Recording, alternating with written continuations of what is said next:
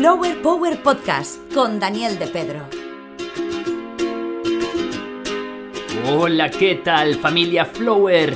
Bienvenidos y bienvenidas a este segundo podcast Flower Power, un programa donde vamos... Cuando yo no tengo atención, paso a ser víctima de lo que pienso.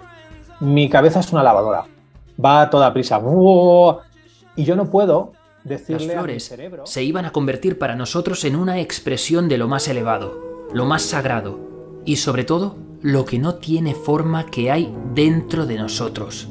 Es decir, la esencia de nuestro ser. No, no, no, eso seguro que no.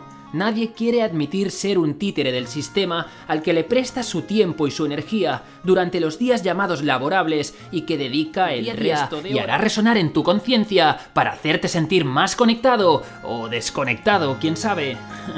Let's flow.